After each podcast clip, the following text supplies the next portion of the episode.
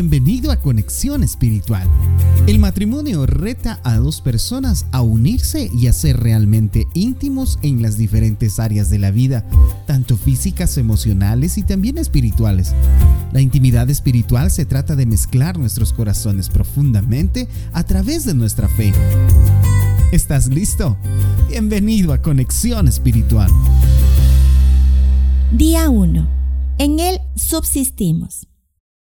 Algo realmente poderoso sucede cuando un matrimonio se pone de acuerdo en la idea de que Dios sea el centro de su unión.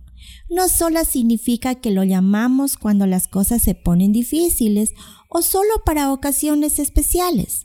Un matrimonio que tiene a Dios como el centro de sus vidas reconoce que es Él quien sostiene su amor, su unión, su futuro, sus planes, incluso su vida. Dios no solo es parte de una visita a una iglesia, los fines de semana o de la oración antes de la comida. Más bien, es reconocido como el creador del amor que nos tenemos y el que hace que subsista y se mantenga en el tiempo. Poner a Dios en el lugar correcto como el centro de nuestra relación hace que nuestros corazones estén en el lugar correcto el uno con el otro no solo nos debemos a nuestro cónyuge, principalmente nos debemos a nuestro Creador.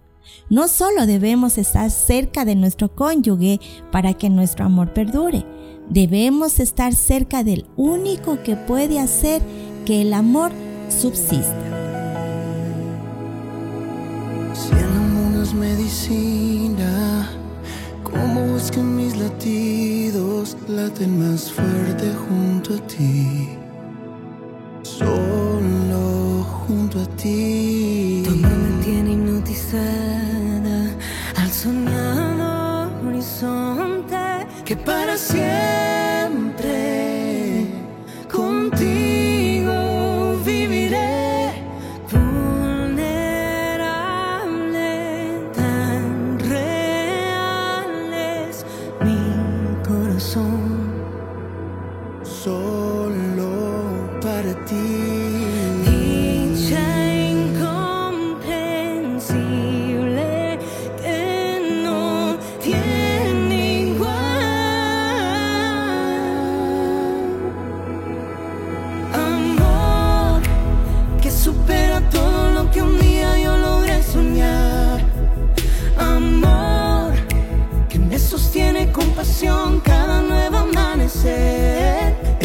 se llama suerte.